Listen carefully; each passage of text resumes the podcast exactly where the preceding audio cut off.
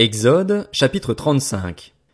Moïse convoqua toute l'assemblée des Israélites et leur dit, Voici les commandements que l'Éternel ordonne de mettre en pratique. Pendant six jours on travaillera, mais le septième jour sera saint pour vous.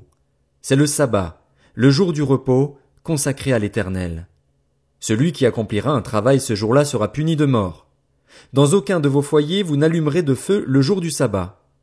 Moïse dit à toute l'assemblée des Israélites, Voici ce que l'Éternel a ordonné. Prélevez sur ce qui vous appartient une offrande pour l'Éternel. Toute personne dont le cœur est bien disposé apportera en offrande à l'Éternel de l'or, de l'argent et du bronze, des étoffes teintes en bleu, en pourpre, en cramoisi, du fin lin et du poil de chèvre, des peaux de bélier teintes en rouge et des peaux de dauphin, du bois d'acacia, de l'huile pour le chandelier, des aromates pour l'huile d'onction et pour le parfum odoriférant, des pierres d'onyx et d'autres pierres pour la garniture de l'éphod et du pectoral. Que tous ceux parmi vous qui ont de l'habileté viennent et réalisent tout ce que l'Éternel a ordonné.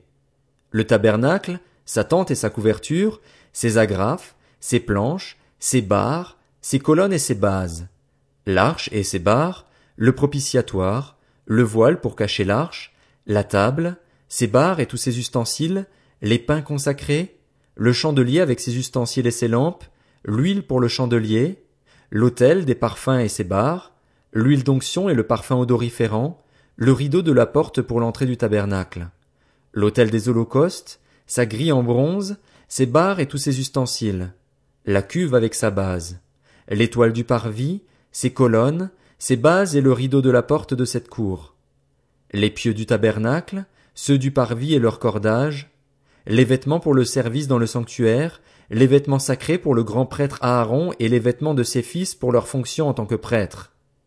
Toute l'assemblée des Israélites sortit de la présence de Moïse. Tous ceux qui étaient bien disposés et animés de bonne volonté vinrent apporter une offrande à l'Éternel pour les travaux de la tente de la rencontre, pour tout son service et pour les vêtements sacrés. Des hommes et des femmes vinrent. Tous ceux dont le cœur était bien disposé apportèrent des boucles, des anneaux, des bagues, des bracelets, toutes sortes d'objets en or, Chacun présenta l'offrande d'or qu'il avait consacrée à l'Éternel.